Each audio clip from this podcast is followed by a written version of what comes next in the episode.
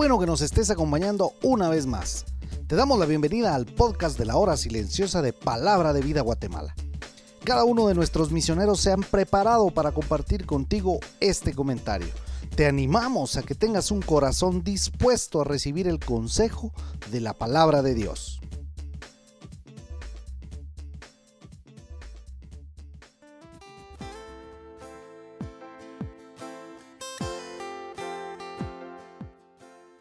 Qué bueno poder estar en el comentario de la hora silenciosa el día de hoy. Te saluda Oscar Fuentes del Ministerio de Palabra de Vida aquí en Guatemala.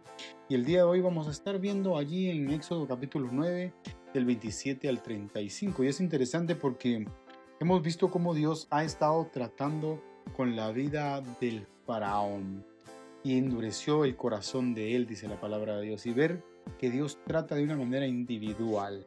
Y después de ver lo que Dios hace o lo que estaba haciendo con el ganado y el granizo, los truenos, y después de eso los llamó otra vez el faraón. Un escritor dijo lo siguiente, Dios tiene dos tronos, uno en lo más alto de los cielos y otro en el más humilde de los corazones, dijo Moody. Yo pensaba en la vida del faraón y veo que cuando se ahogaba en las aflicciones y en las plagas, llamaba a Moisés y, y pensaba que Muchas veces nosotros los cristianos somos de la misma manera. Cuando nos vemos en situaciones difíciles llamamos a Dios, lo invocamos solo para que nos saque del momento y después sigue nuestra vida miserable de pecado. ¿No es así, mi querido joven, que ahí estamos siempre en peligro y entonces sí acudimos a Dios? Aquí veo un faraón que llamaba a Moisés para que intercediera por él. Y dice el versículo 27, he pecado esta vez. Y la verdad es que ya lo había hecho antes y en lo que sí estoy de acuerdo fue cuando dijo que Jehová es justo y yo y mi pueblo impío. Y veo tres momentos importantes que vamos a ir estudiando en este tiempo. Momentos de aparente arrepentimiento o momentos de convicción en cuanto al arrepentimiento. Creo firmemente que el faraón solo estaba, como decimos nosotros, los chapines, ¿verdad? Estaba haciéndose el quite, aunque ya estaba afectado por los ganados y las tierras, pero no nos sucede a nosotros también teniendo un arrepentimiento solamente por la situación que estamos viviendo y no convicción del arrepentimiento. Por eso te mencionaba el hecho de que si son momentos de aparente arrepentimiento o verdaderamente es una convicción en cuanto al arrepentimiento. La palabra de Dios ahí en Colosenses capítulo 3 del 5 al 6 más o menos va a decir, haced morir pues lo terrenal en vosotros y da una lista allí de fornicación, impureza, pasiones desordenadas, malos deseos y avaricia que es idolatría. Y realmente menciona todos estos pecados porque dicen las cuales vosotros también anduvisteis en otro tiempo cuando vivíais en ellas. Haced morir. La palabra es clara cuando nos dice que tenemos que hacer morir lo terrenal, lo que está aquí en la tierra, lo carnal. Y es que tengo que dejar verdaderamente lo que está viviendo en mí, el pecado. Hacerlo morir. Tenemos un enemigo acérrimo, es el diablo, pero en realidad empieza con nuestra propia carne. A Faraón le afectaba lo que a todo hombre le afecta, es el orgullo. La verdad es por eso que endurece su corazón. Dios le estaba dando en la cara con sus propios ídolos y no quería dejar que el Dios verdadero llegara verdaderamente allí a su vida y quebrantara su corazón. Algo que me llama mucho la atención aquí es que muchas veces somos así nosotros también. Y hablando del arrepentimiento, Martín Lutero decía algo y tenía una frase y Matthew Henry de alguna manera lo estudia y decía Nótese que hay que dar poco crédito a las confesiones arrancadas en el tormento. Realmente Martín Lutero llamaba algo como la contrición del patibulario.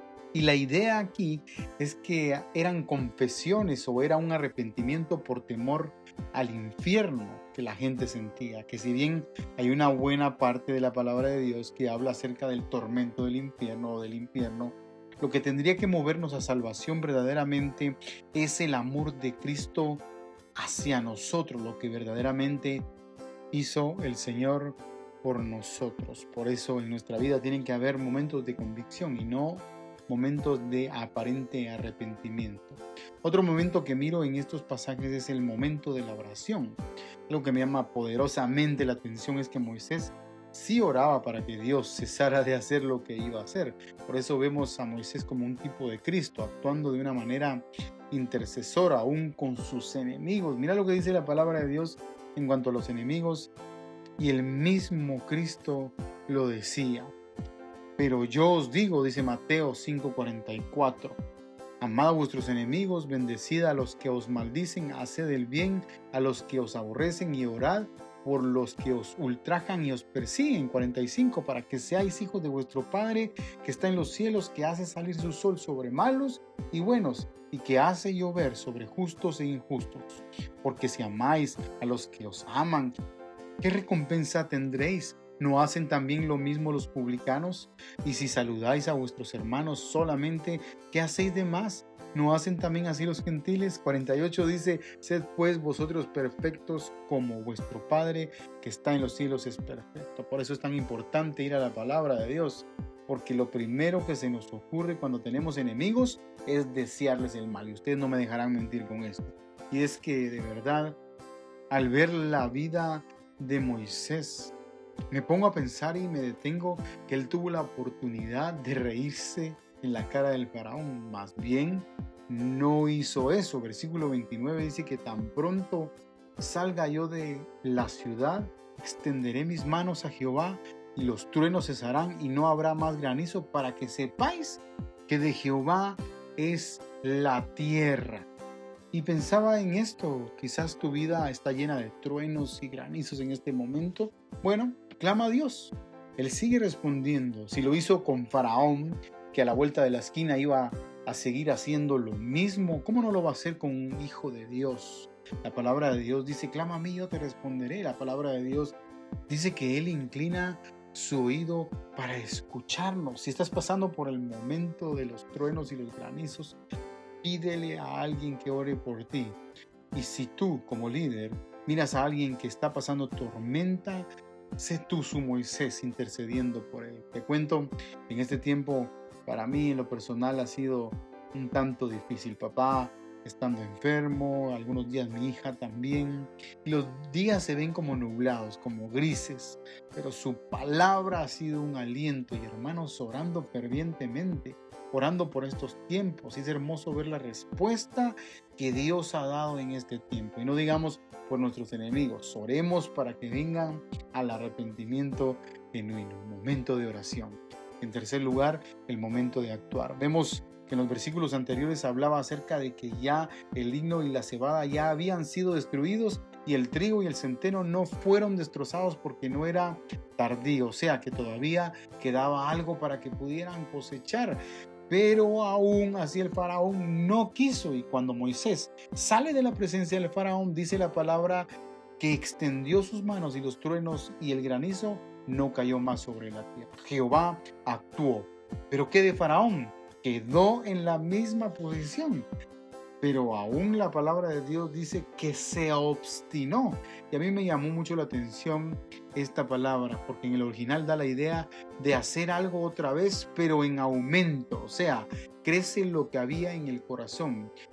Y es que un corazón no entregado es un corazón derrotado. Faraón aún así no inclinó la cerviz, no quiso dar gloria a Dios. Entonces, no solo él, sino sus siervos lo hicieron también, aún viendo la desgracia que precedía y la que le esperaba todavía. Y dice que no dejó ir a su pueblo. Por eso vívelo.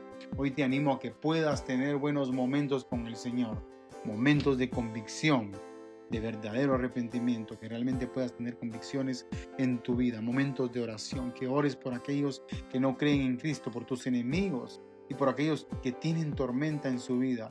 Pregunta a alguien el día de hoy si está pasando tormenta en su vida y ora por él. Y por último, momento de actuar.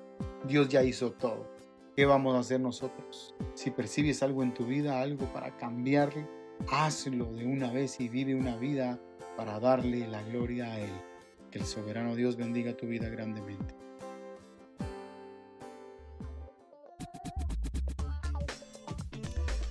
puedes ser parte del crecimiento espiritual de tus amigos compartiendo este podcast con ellos. Síguenos en nuestras redes sociales para recibir más recursos como este. Nos encontramos nuevamente el día de mañana.